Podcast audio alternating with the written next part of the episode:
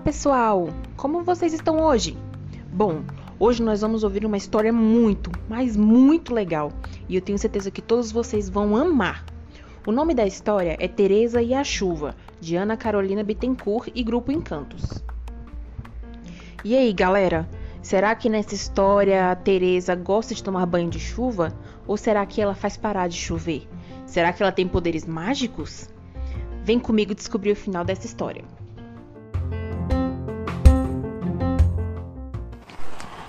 Todos os dias, o sol escaldante chegava ao ponto mais alto do céu, castigando o chão seco. Passarinho era bicho que aparecia pouco por aquelas terras.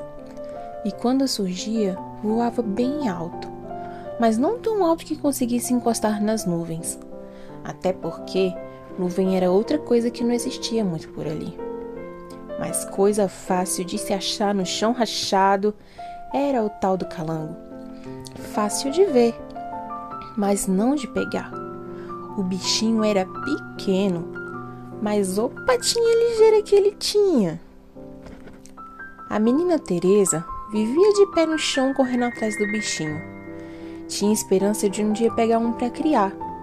Já tinha até escolhido o nome. Reginaldo. Não sabe de onde veio, só sabe que um dia ela acordou com essa ideia na cabeça.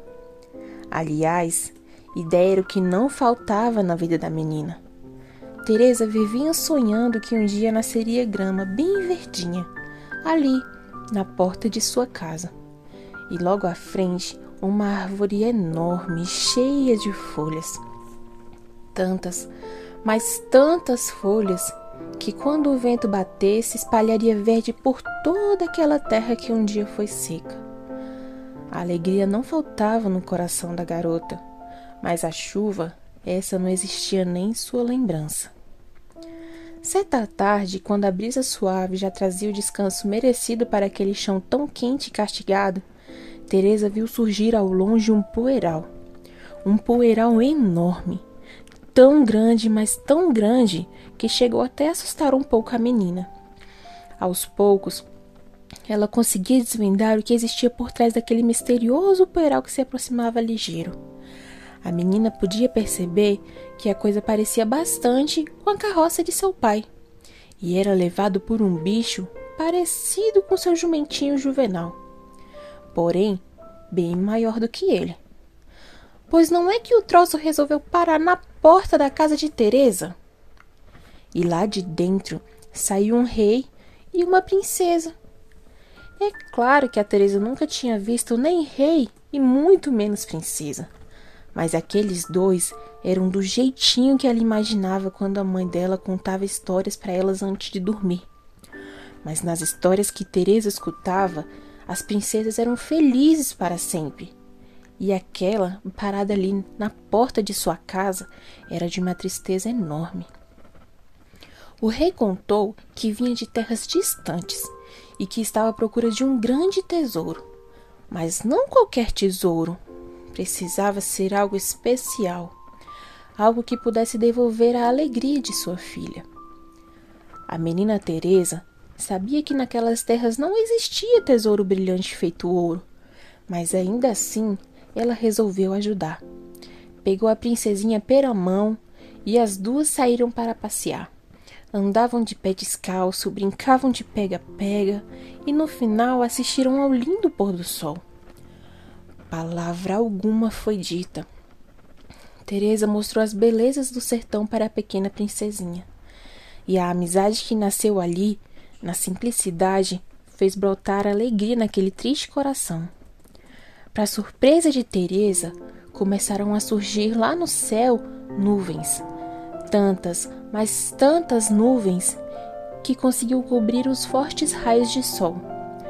Teresa viu pela primeira vez a água caindo lá do alto, molhando todo aquele chão que era de terra tão seca. Foi um dia mágico e o milagre da vida aconteceu. Folhas, galhos, árvores, plantas de todos os tipos, gerando frutas de todos os sabores tudo que nunca tinha nascido ali, naquele sertão, agora fazia morada naquele lugar. Os olhos da menina de pé descalço brilhavam de tanta emoção. Enquanto ela brincava, ali, no meio da chuva, ela imaginava a terra que há tão pouco tempo era tão seca e que agora podia lhe oferecer tantos cheiros, tantas texturas, tantas cores e sabores. Já o rei da nossa história, esse estava emocionado. Descobriu que o tesouro que procurava para sua filha não era dos mais caros, mas sim dos mais raros. Sua princesinha se alegrava com a simplicidade da vida. Aquele encontro mágico marcou para sempre a vida de Teresa e da pequena princesa. E a chuva chegou ao sertão, e a vida da princesa mudou completamente através da simplicidade da pequena Teresa.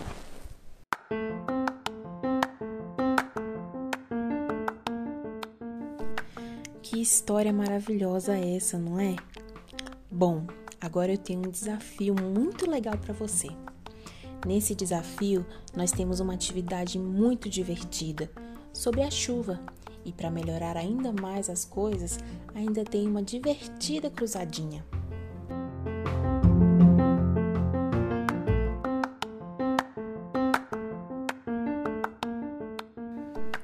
Esse podcast foi produzido por mim, Cássia Helena de Oliveira Ribeiro, e orientado pela minha professora Janete Cardoso.